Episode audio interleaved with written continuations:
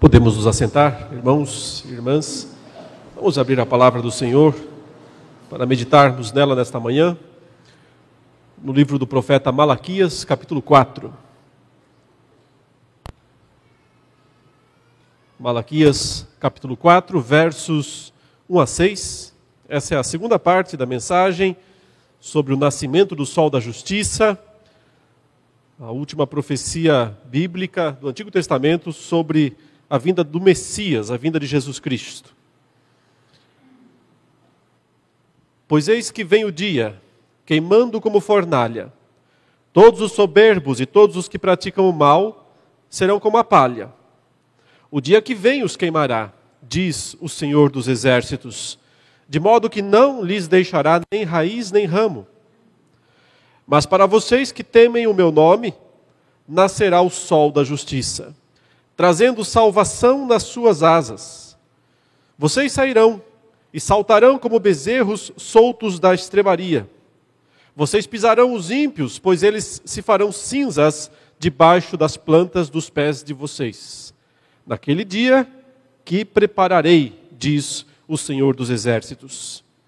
Lembrem-se da lei de Moisés, meu servo, a qual, eu prescrevi, a qual lhe prescrevi em Horebe, para todo o Israel, a saber, estatutos e juízos. Eis que eu lhes enviarei o profeta Elias antes que venha o grande e terrível dia do Senhor. Ele converterá o coração dos pais aos seus filhos e o coração dos filhos aos seus pais, para que eu não venha e castigue a terra com maldição. Vamos orar? Senhor, nós lemos a tua palavra nesta manhã, mais uma vez, e os nossos corações estão sedentos por recebê-la, por compreendê-la, por praticá-la. Mas para isso, Senhor, nós reconhecemos que somos insuficientes, incapazes. Somente o Senhor mesmo, mediante a ação iluminadora do teu Espírito Santo, é que pode tornar essas verdades claras para nós aplicáveis às nossas vidas, de modo que elas produzam em nós as obras do Senhor, os frutos do Senhor que evidenciem a tua graça, o teu amor e a tua misericórdia sobre as nossas vidas. Nesta manhã, Senhor, nós queremos exaltar o teu nome e reconhecer-te como único Deus verdadeiro, soberano, gracioso e misericordioso. Vemos aqui, ó Deus, tuas palavras proferidas e cumpridas ao longo da história. Do mesmo modo como o Senhor já cumpriu tantas coisas que disseste, certamente cumprirás as demais que tens prometido ao teu povo no tempo que tu mesmo julgares certo. Obrigado, Senhor, por esta manhã e pela oportunidade que nós temos de nos reunir, de cultuar o teu nome. E agora, de estudar a tua palavra. Abençoe-nos e que esses momentos de meditação sejam não apenas de grande concentração da nossa parte, mas acima de tudo, também de louvor e agradecimento ao Senhor. É o nosso pedido, é a nossa súplica e já é também o nosso agradecimento em nome de Jesus. Amém. Como eu disse, irmãos, aqui nós temos o último texto profético do Antigo Testamento e justamente nele nós temos o anúncio da vinda de Cristo, da vinda do Messias. Não é necessariamente, como os irmãos sabem, embora isso esteja na Bíblia em português, né? a nossa Bíblia em português é também o último texto do Antigo Testamento. Mas é que a organização da Bíblia em português é um pouco diferente da organização dos livros da Bíblia hebraica lá. Na Bíblia hebraica, Malaquias não é o último livro na colocação dos livros, na distribuição dos livros do Antigo Testamento. Mas sim, aqui nós temos a última profecia bíblica sobre o nascimento de Jesus, sobre o nascimento do Messias. Profecia essa que já se cumpriu, ao menos parcialmente. Como eu disse na semana passada, quando eu comecei a abordar essa passagem, esse texto não vê a vinda de Jesus apenas na sua primeira parte, mas também na sua segunda parte. Hoje nós falamos em primeira vinda de Cristo e em segunda vinda de Cristo. Nós dizemos, a primeira já aconteceu, sim. E a segunda precisa acontecer ainda, e também isso é verdade. Mas profeticamente, as duas vindas formam uma unidade, são uma coisa só. Elas se alimentam mutuamente. De modo que nós que estamos aqui, por assim dizer, entre as vindas, no meio das duas vindas de Cristo, temos que aprender a observar a grandeza, a importância também desse momento em que nós vivemos, do qual nós já experimentamos em grande medida, em grande medida, nós já experimentamos os efeitos benéficos, consoladores da primeira parte da vinda do Senhor, enquanto esperamos, como acabamos de cantar, ansioso espero a tua volta. Porque é justamente nessa volta de Cristo, a segunda parte da sua vinda profetizada e parcialmente cumprida, quando nós experimentaremos a plenitude daquilo que aqui é anunciado e do que nós já experimentamos parcialmente. Como eu disse, essa passagem, eu falei isso na mensagem anterior, que está disponível para os irmãos assistirem.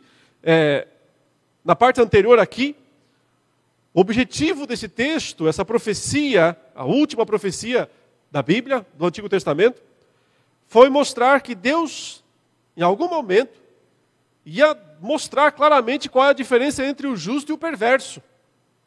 Ou seja, a promessa a respeito da vinda do Messias tem como objetivo principal separar justos e perversos. Veja, o último versículo do verso do capítulo 3, aí mesmo em Malaquias, o versículo 18, diz: "Então vocês verão mais uma vez a diferença entre o justo e o ímpio, entre o que serve a Deus e o que não serve." Justamente porque antes disso o povo reclamou de Deus, dizendo: Senhor, não parece ter muita vantagem em servir ao Senhor. Não parece que nós temos qualquer recompensa especial em servir ao Senhor. Ao contrário, parece que os que não servem ao Senhor, os que não servem, os ímpios, os que praticam o mal, aí no verso 15 do capítulo 3, né?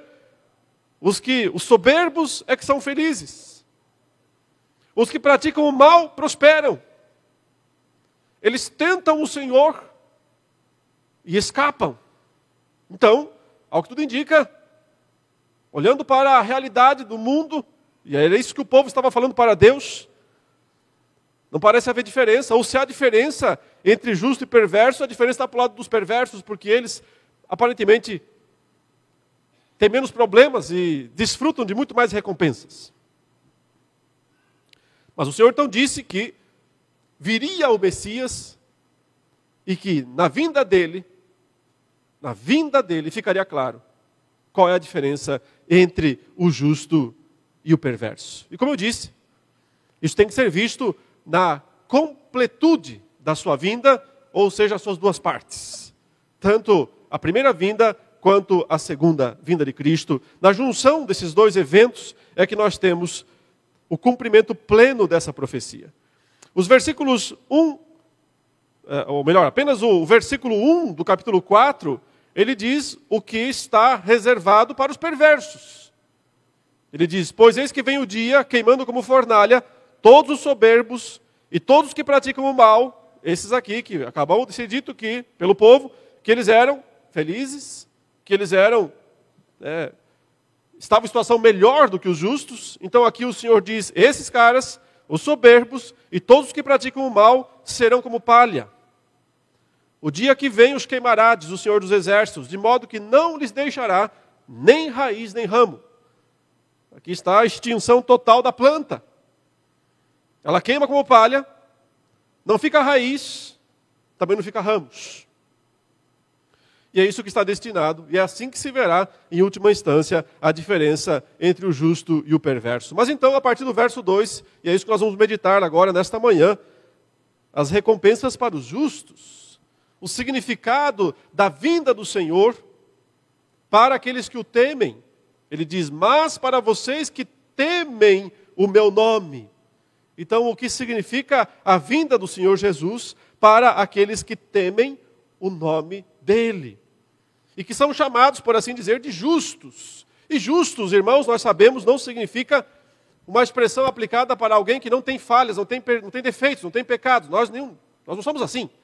Ninguém é assim. Aliás, o Novo Testamento diz claramente: não há justo, nenhum sequer.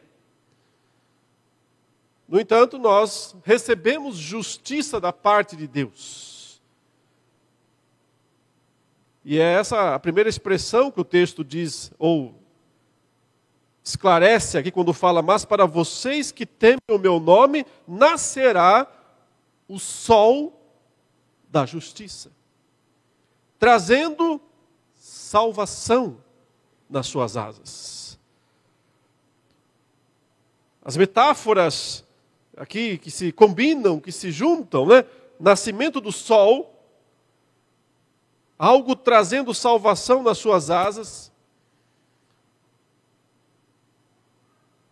Primeiro lugar, apontam para um sentido de cuidado divino para com o seu povo aquele que vem trazer calor, certamente um calor agradável, não abrasivo. Vejam, não é queimando como fornalha. O que vem queimando como fornalha é a punição dos ímpios. Mas para os que temem o nome do Senhor, a vinda de Jesus é como o nascimento do sol da justiça. A figura é depois de uma noite de trevas, depois de uma escuridão completa, o sol nasce. E então as trevas vão embora. E então se observa, se vê a alegria retornando. Se tem muito essa ideia, né, de que o choro vem pela noite, com a noite, mas a alegria vem pela manhã. Depois de todo o sofrimento da noite, finalmente nasce o sol e a esperança vem com ele, a esperança renasce. O nascimento do sol da justiça implica em luz, implica em calor agradável, é a vida voltando, é a vida vindo, ou vindo para o seu povo. Quando ele diz trazendo salvação nas suas asas, aparentemente é a ideia da ave com as suas longas asas, que vem e se assenta sobre o seu ninho e protege o seu ninho. Também dá a ideia de aconchego, calor, mas acima de tudo, proteção. É interessante que a palavra salvação que aparece aqui também significa cura. Trazendo cura. Quando o Senhor vem para curar as feridas do seu povo, para curar o sofrimento do seu povo. Tanto o sofrimento pela escuridão, quanto o sofrimento pelo frio, quanto o sofrimento pela sensação de que o seu povo estava abandonado. Porque notem, é, a pergunta do povo no capítulo 3 dá essa ideia: Senhor, quando é que né, o Senhor vai mostrar a diferença? Quando é que o Senhor vai realmente mostrar que vale a pena servir ao Senhor? É uma sensação, provavelmente, que o povo tinha de abandono. De que o Senhor não estava cumprindo as suas promessas. Ao longo da história, em geral, essa tem sido, né, na história do povo de Deus, essa tem sido uma tônica comum no povo de Deus. A sensação de que Deus demora para cumprir as suas promessas. Ao longo de todo o Antigo Testamento, ele anunciou a vinda do Messias, mas milhares de anos se passaram até que, até que Jesus veio. Jesus veio, realizou parcialmente a sua obra, foi para o céu e disse: Eu volto. Mas os anos vão passando. As décadas vão passando. E novamente o povo de Deus se pergunta: quando? Quando o Senhor virá? Até quando nos deixará órfãos? Notem, Quando Jesus falou em João 14 aos seus discípulos: Não deixarei vocês órfãos, voltarei. Mas até agora, ainda não voltou. E a sensação do povo de Deus frequentemente é a sensação de, para usar uma figura bem bucólica, né? de pintinhos abandonados. Esperando que a sua mãe venha com as suas asas confortadoras e os acolha, os abrace, os coloque debaixo das suas asas, trazendo salvação. Jesus usou essa metáfora também falando com Israel, com Jerusalém. Ele disse: Quantas vezes eu quis ajuntar os seus filhos, como a galinha ajunta os seus pintinhos. Mas vocês não quiseram isso quando Israel rejeitou o Messias, rejeitou aquele que cumpriu essa profecia, rejeitou também as asas salvadoras, rejeitou as asas protetoras do Messias. Que nenhum de nós faça isso, que nenhum de nós rejeite essas asas protetoras, que estão prometidas aqui para aqueles que temem o nome do Senhor. Portanto, o primeiro efeito, o primeiro resultado direto da vinda do Messias, o texto diz, é salvação. Uma salvação que se expressa através da luminosidade do sol, do calor do sol e da proteção das asas. O Senhor vindo para dar seu aconchego ao seu povo, para mostrar que não são pintinhos abandonados. Ao contrário, que estão debaixo de asas protetoras, de asas seguras, amorosas. Por isso há tantas metáforas no Novo Testamento né, a respeito da obra de Cristo que evocam essas ideias. Outra que ele usou, ele disse: Eu sou o bom pastor. Aquele que conhece as suas ovelhas, aquele que cuida das suas ovelhas, aquele que busca as suas ovelhas e morre por elas em última instância. A salvação é prometida àqueles que temem o nome dele. Uma salvação que foi cumprida através da obra de Cristo na sua primeira vinda, quando ele se entregou na cruz do Calvário pelos pecados do seu povo. Só pode haver cura para as nossas almas, só pode haver cura para as nossas vidas perdidas,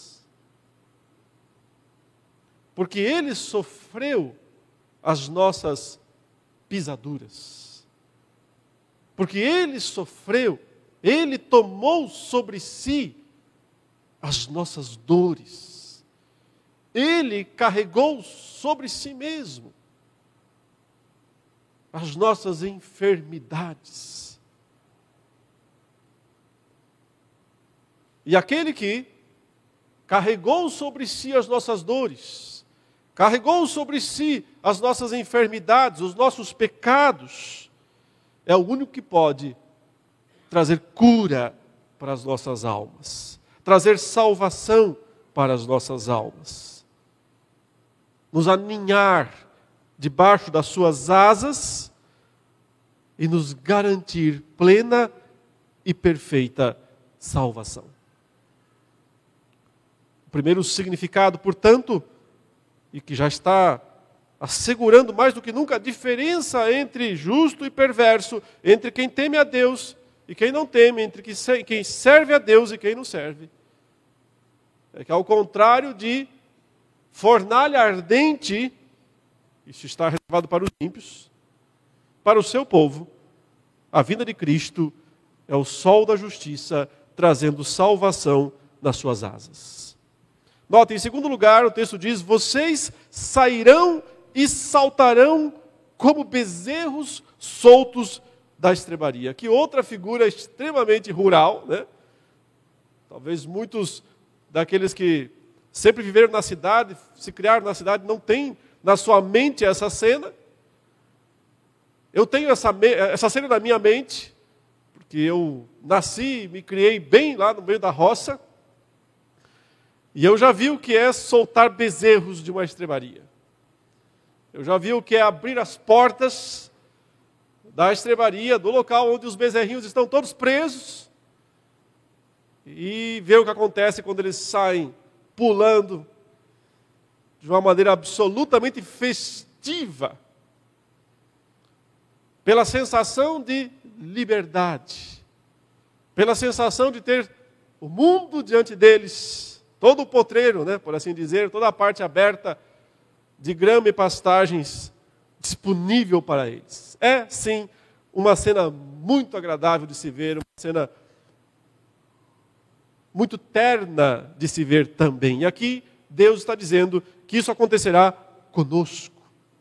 Que esse é um dos efeitos, um dos resultados da vinda do Messias. Essa vinda que se consuma em duas etapas, já disse, primeira e segunda. Mas o resultado é isso: vocês sairão e saltarão como bezerros soltos da estrebaria. O significado aqui é, acima de tudo, alegria. Se o primeiro efeito é salvação, cura,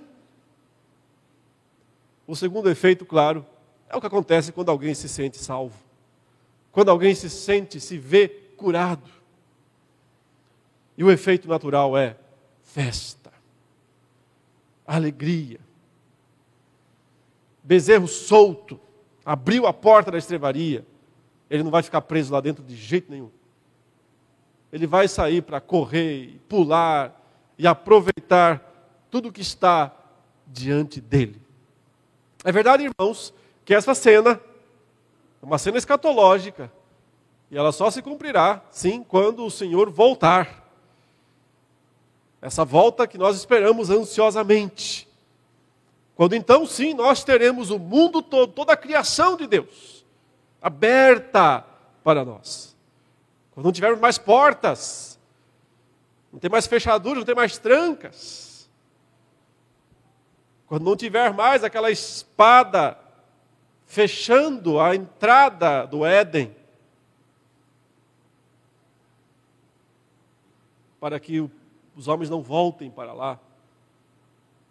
Quando não, não estivermos mais exilados, por assim dizer do nosso verdadeiro lar. E o nosso lar verdadeiro é aquele lugar que o Senhor Jesus, quando disse que não deixaria os seus discípulos órfãos, mas que voltaria para buscá-los, mas também nos revelou o propósito da sua ida, antes da sua volta. Ele disse: Porque vou preparar lugar. Vou preparar um lugar para vocês. E esse lugar é o mundo vindouro. Esse lugar é o novo céu e a nova terra. É o mundo do porvir, que ainda não existe, a não ser no decreto de Deus, na mente de Deus. O mundo todo renovado. Um dia sim, as portas da estrebaria se abrirão. E nós, como bezerrinhos, enxergaremos todo aquele mundo renovado pelo Senhor. Absolutamente aberto, sem fronteiras, sem muros. Vai ser uma festa. Mas não significa que essas coisas estejam reservadas apenas para o mundo por vir. Como eu disse, tudo aqui nessa passagem já encontra cumprimento parcial nas realidades presentes. Ainda que sim, a consumação delas está por vir. Uma vez que nós já fomos redimidos, já fomos salvos, Já experimentamos o calor das asas do Senhor, nos acolhendo debaixo das suas asas, como seus filhos. Também já experimentamos a alegria de estarmos livres, de estarmos soltos, livres e soltos das amarras do pecado, da morte, do diabo. Libertados. Libertação é um termo do Novo Testamento para a redenção, para a salvação também. Livres. Fomos feitos livres. O apóstolo Paulo diz. Éramos escravos do pecado, do mundo, da carne, do diabo. Mas fomos feitos livres. Experimentar a sensação de liberdade é parte, sim, do que Deus prometeu para aqueles que temem o nome dEle. É por isso que os crentes, apesar de viverem sob intensas tribulações e sofrimentos no tempo presente, como diz o apóstolo Pedro, exultam com alegria indizível e cheia de glória. Porque já experimentam, já experimentam a sensação de que são bezerros soltos pulando livres fora da estrebaria. Ou seja, essas grandes promessas já estão disponíveis para nós hoje no tempo presente. Não são apenas coisas do futuro, embora sim, lá no futuro é que elas se manifestarão em toda a sua plenitude e glória. Mas já agora, nós temos que experimentar o calor das asas da salvação. E temos que experimentar a alegria da certeza do livramento, da libertação, das portas abertas, das correntes quebradas, das algemas destravadas. Para experimentar a alegria da liberdade que nos foi dada em Cristo Jesus. E a última figura, irmãos, que está aqui no verso 3, como resultado, como consequência da vinda do Senhor para o seu povo, ele diz: Vocês pisarão os ímpios, pois eles se farão cinzas debaixo das plantas dos pés de vocês naquele dia que prepararei, diz o Senhor dos Exércitos. E aqui provavelmente esteja simplesmente a maior de todas as promessas escatológicas da Bíblia, da palavra de Deus. E vejam a expressão: vocês pisarão, esmagarão os seus inimigos, os seus algozes, os ímpios, aqueles que vocês disseram agora há pouco que não têm preocupações, que são felizes, que são prósperos. Sem dúvida, o tema da prosperidade dos perversos é um tema recorrente nas Escrituras. Uma dúvida comum do povo de Deus. Porque é que Deus não faz justiça.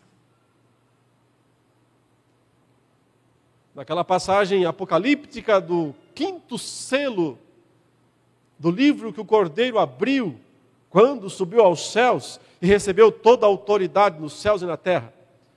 E quando ele tomou o livro da mão direita do Pai, e ao tomar esse livro, ele evidenciou o seu senhorio, agora quem manda é ele. Quem abre o livro é Ele, portanto, quem determina o que deve acontecer, quem cumpre, executa o que deve acontecer nos céus e na terra é Ele. E Ele abre os selos, mas no quinto selo se vê uma cena curiosa. Quando ele diz: Vi debaixo do altar, ao abrir o quinto selo, as almas daqueles que tinham sido mortos por causa da palavra de Deus e por causa do testemunho que deram. E então essas almas fazem uma reivindicação a Deus. E a reivindicação é: até quando? Até quando não há justiça? Até quando não haverá justiça? Até quando não haverá plena punição dos ímpios, dos perversos? O clamor das almas é: até quando, ó soberano, Senhor, justo, não julgas, nem vingas o nosso sangue daqueles que habitam sobre a terra. O clamor por justiça, a sensação de injustiça, é uma sensação recorrente em toda a humanidade, mas acima de tudo no povo de Deus, especialmente o povo de Deus, que frequentemente se viu sob a mira dos seus inimigos e enfrentou martírio, dor e sofrimento, como até hoje enfrenta em várias partes do mundo. Mas aqui está a reversão total. Aqui está a reversão completa. Quando ele diz: Vocês pisarão os ímpios. Eles estarão debaixo dos pés de vocês como cinzas. Porque eles já passaram pela fornalha, o texto diz, né? O que sobrou deles foi apenas cinzas. Então vocês podem caminhar em cima das cinzas.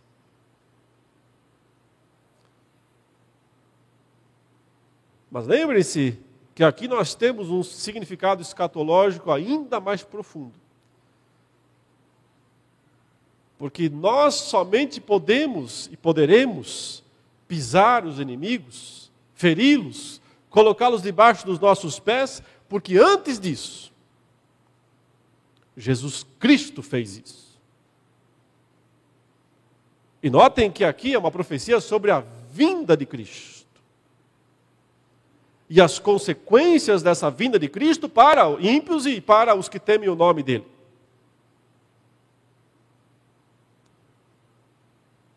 E colocar os inimigos debaixo dos seus pés é a maior profecia bíblica a respeito de Jesus Cristo que pode ser achada na Bíblia inteira. E ela começa lá em Gênesis 3, versículo 15, quando o Senhor fala do maior dos ímpios, do maior de todos eles, do maior de todos os inimigos, a antiga serpente, que se chama Diabo e Satanás. E o Senhor disse que, embora essa serpente viria a ferir o calcanhar do Messias, mas por sua vez, o Messias também feriria a cabeça, a sua cabeça, a cabeça da serpente, a cabeça do grande ímpio. E ao longo de toda a revelação bíblica do Antigo e do Novo Testamento, nós vemos essa cena se repetir, se repetir. quando o Senhor Jesus morreu na cruz do Calvário, pagando a nossa dívida com Deus, e assim calando toda acusação que os inimigos poderiam fazer contra nós. Quando ele ressuscitou glorioso, revertendo a morte, dando o primeiro golpe na morte, falta o último, quando nós também ressuscitarmos. E quando ele subiu aos céus, e aí inúmeras passagens do Novo Testamento dizem: colocou debaixo dos seus pés todos os seus inimigos. Ou seja, aqui está o pisar os ímpios de fato.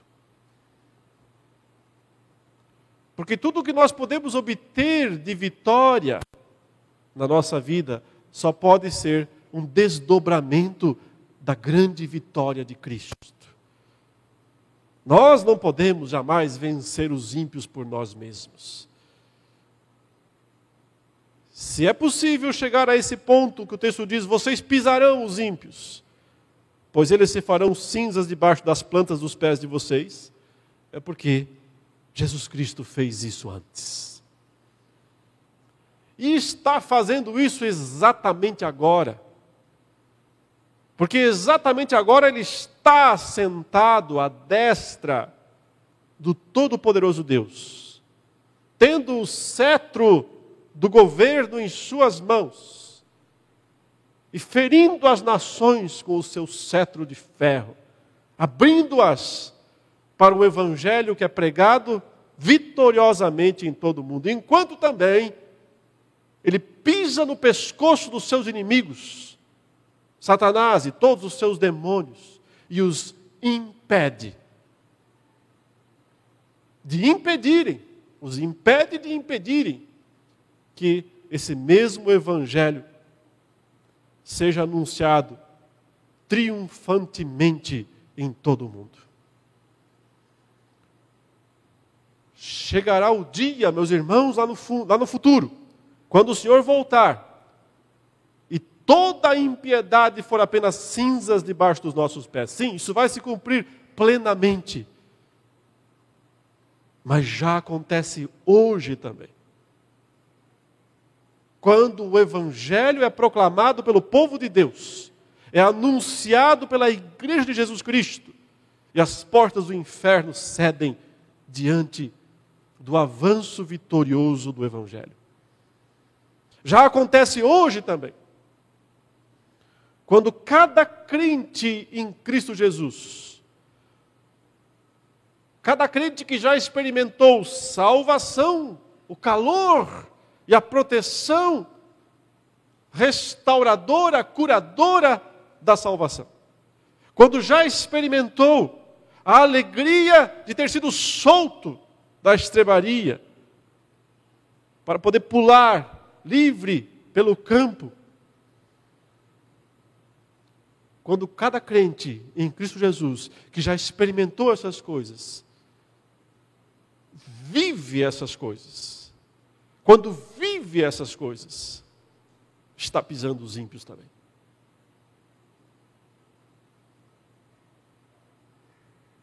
está anunciando uma salvação que, inclusive, alcança esses ímpios e vence-os e convence-os a se tornarem discípulos de Jesus, ou do contrário, a experimentarem o peso do seu pé. E que pé pesado! Que pé pesado é esse? O de Cristo Jesus mas também é pesado o pé da igreja. Como Paulo disse aos Romanos, no capítulo 16, em breve, Satanás debaixo dos pés do seu povo também. É pesado o pé da igreja. Quando ela anuncia o evangelho verdadeiro. E vive esse evangelho. Vocês pisarão os ímpios, pois eles se farão cinzas debaixo das plantas dos pés de vocês, naquele dia que prepararei, diz o Senhor dos Exércitos. O dia que ele preparou em duas etapas: o dia da sua primeira vinda, já cumprida, o dia da sua segunda vinda, para breve, se Deus quiser. E o texto conclui, irmãos, os versículos 4 e 5, com duas lembranças com dois lembretes para o seu povo, como que dizendo: nunca se esqueçam dessas coisas. Há duas coisas aqui para lembrar, para não se esquecer. A primeira delas é, verso 4: lembrem-se da lei de Moisés, meu servo, a qual lhes prescrevi em Horebe para todo Israel, a saber, estatutos e juízos. Por que é que Deus manda o seu povo, que espera a vinda do Messias, que quando o Messias vier, eles saberão, eles verão a diferença entre o justo e o perverso. Porque é que para esse povo ele diz: não se esqueçam, lembrem-se da lei de Moisés, meu servo, a qual essa lei prescrevi para ele em Horebe, mas para todo Israel, composta de estatutos e juízos. Em primeiro lugar, eu posso dizer, é porque a vinda do Messias tem tudo a ver com essa lei. A vinda do Messias é para cumprir essa lei. Aliás, Cristo disse, né? Não vim para revogar, vim para cumprir. A vinda do Messias é para cumprir todos os estatutos e juízos de Deus. A vinda do Messias é para trazer justiça. Ele é o sol da justiça que traz salvação nas suas asas. Ele vem para que tudo seja cumprido, para que toda a lei seja cumprida. E só Ele pode fazer isso em última instância. Porque só Ele pode cumpri-la perfeitamente. E só Ele pode aplicar sobre o seu povo a salvação decorrente do seu próprio cumprimento da lei. Cumprimento que se deu ativamente quando ele obedece a todos os mandamentos e estatutos e juízos, mas que também se cumpre quando ele se submete às maldições e à própria morte decorrente do não cumprimento, o qual não é dele. O não cumprimento é nosso. Por isso, quando Deus diz, lembrem-se da lei de Moisés, Ele está dizendo: Eu sou o Deus de ontem, de hoje e de sempre, o Deus que não muda, o Deus que tem uma lei. O Deus que tem uma justiça que não pode ser revogada, que tem que ser cumprida. Mas também, quando ele diz, lembre-se da lei de Moisés, ele está dizendo, há um padrão para o povo de Deus viver. Há um padrão a ser seguido. E o povo escatológico, o povo que espera a vinda do Messias, nunca pode se esquecer que há um padrão. Há um padrão para ser vivido. Veja o que está escrito em Deuteronômio, capítulo 4, versículo 10, uma expressão semelhante a essa. Deuteronômio, capítulo 4, versículo 10, ele diz assim: Não se esqueçam, ou seja, né, lembrem-se, não se esqueçam do dia em que vocês estiveram diante do Senhor seu Deus em Horebe. Quando o Senhor me disse, é Moisés que está falando com o povo, reúna este povo e os farei ouvir as minhas palavras, a fim de que aprendam a temer-me durante todos os dias em que viverem na terra e também as ensinem aos seus filhos. Padrão. Um padrão de vida não apenas um padrão de comportamento, um padrão de vida. É isso que Deus tem para o seu povo. Isto é a lei do Senhor. Um padrão de vida para o povo escatológico. O povo que aguarda o Messias. O povo que aguarda o retorno do Senhor. E é interessante que na sequência ele menciona um profeta. E diz também: Eis que eu lhes enviarei o profeta Elias.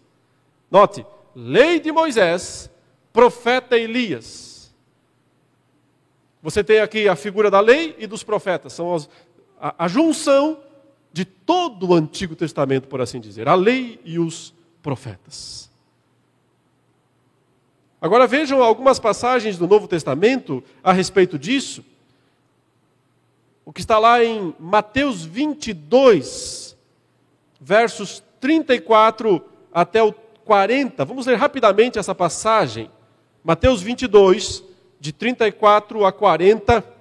O texto diz: Entretanto, os fariseus, sabendo que Jesus havia silenciado os saduceus, reuniram-se em conselho. E um deles, intérprete da lei, querendo pôr Jesus à prova, perguntou-lhe: Mestre, qual é o grande mandamento na lei? Jesus respondeu: Ame o Senhor seu Deus, de todo o seu coração, de toda a sua alma e de todo o seu entendimento. Este é o grande e primeiro mandamento. E o segundo, semelhante a este, é: ame o seu próximo como você ama a si mesmo. E notem o que Jesus diz em seguida: destes dois mandamentos dependem toda a lei e os profetas. Aqui nós temos um resumo, o Senhor dizendo o que significa lembrar-se da lei dos profetas, o que significa lembrar-se do padrão de vida, do modo de vida que o Senhor tem para o povo que aguarda a vinda do Messias. E no nosso caso, que aguarda a segunda parte. Ele diz aqui que é amar a Deus de todo o coração, de toda a alma, de todo o entendimento, e amar o próximo como você ama a si mesmo. Desses dois mandamentos dependem toda a lei e os profetas.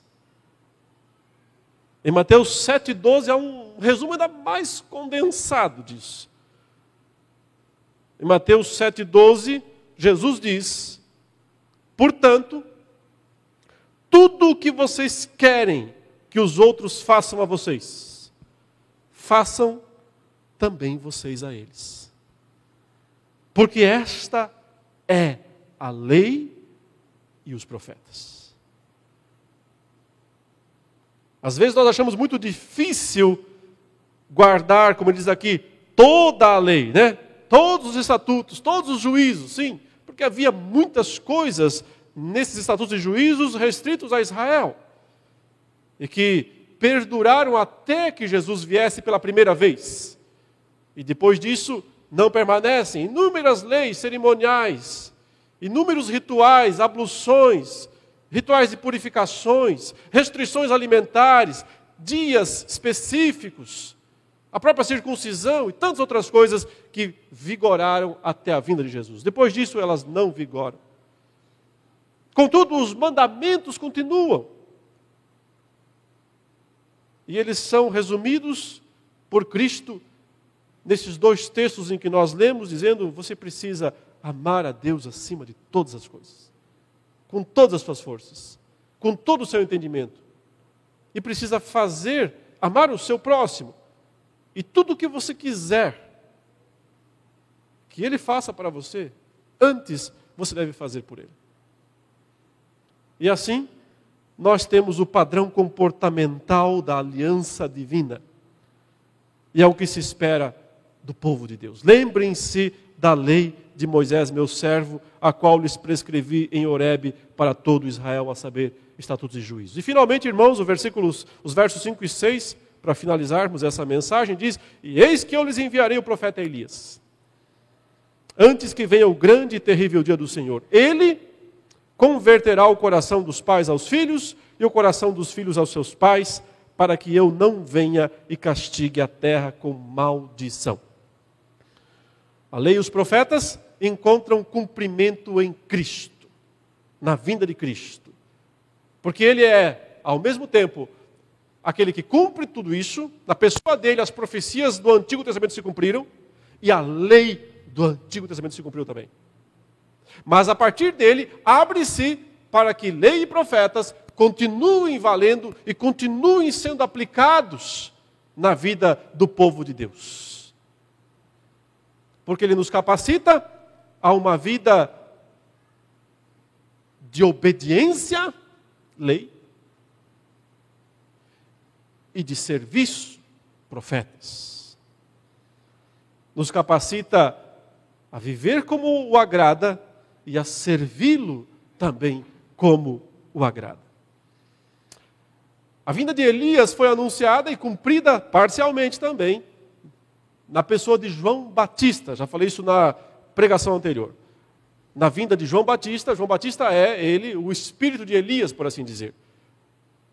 Não uma reencarnação, não que ele recebeu como se fosse um médium o espírito de Elias. Nada disso se encontra eh, expresso, explicado nas páginas do Novo Testamento. Simplesmente quer dizer que a missão do Batista é a missão do Elias. Quando perguntaram para ele especificamente, você é Elias? Ele falou, não, não sou. Então, sem essa de reencarnação, sem essa de baixou o espírito, nada disso. Mas a sua missão é a missão de Elias.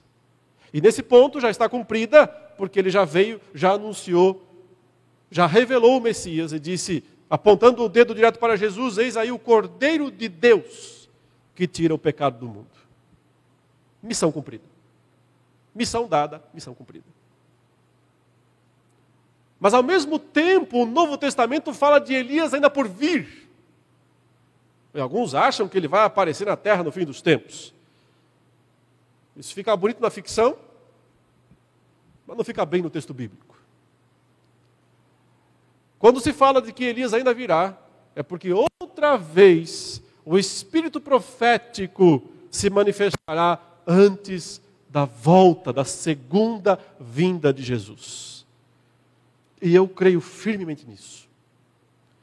Que o fim dos tempos, os dias que antecedem a volta de Jesus, serão tempos de intensa profecia,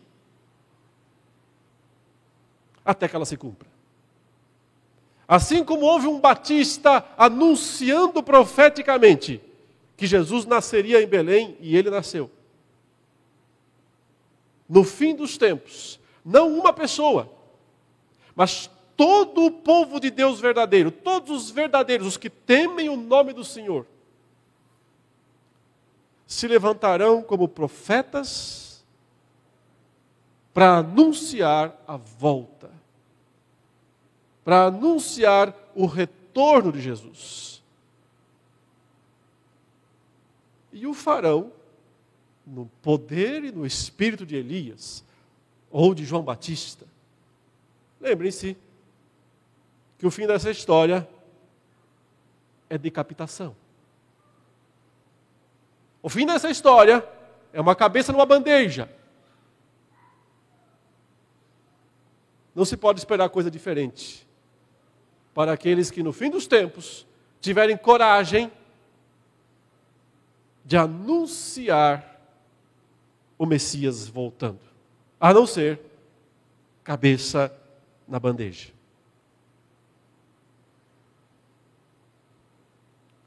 Mas também depois disso, se verá toda a glória, todo o fulgor do retorno do sol da justiça inconfundível.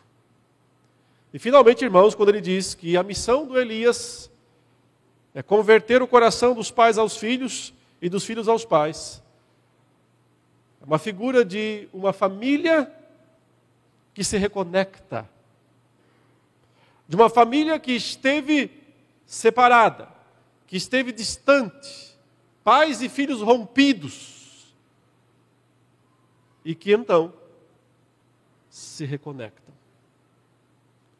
Voltam uns aos outros, se perdoam mutuamente, se reconciliam mutuamente. Há tanta necessidade dessa reconciliação no meio do povo de Deus, que é inimaginável.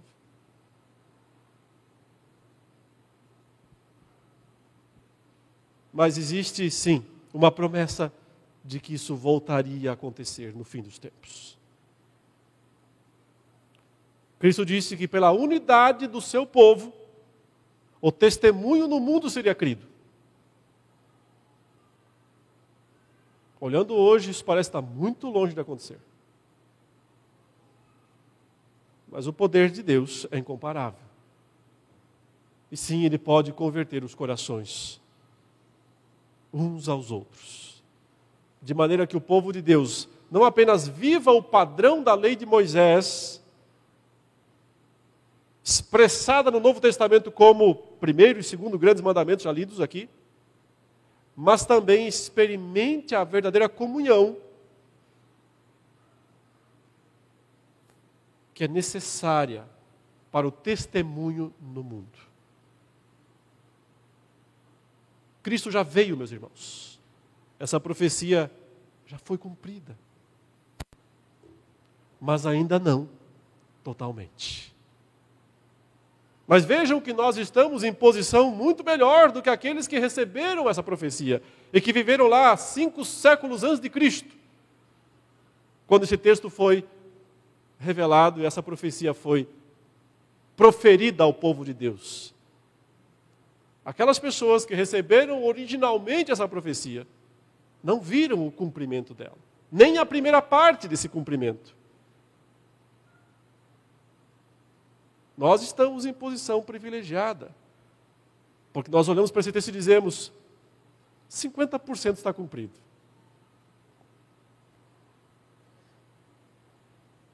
E se ele já fez isso, por que não fará o restante? Aquele que começou boa obra não vai completá-la? Vai completá-la. E é por isso que a nossa esperança na volta de Cristo não pode se enfraquecer.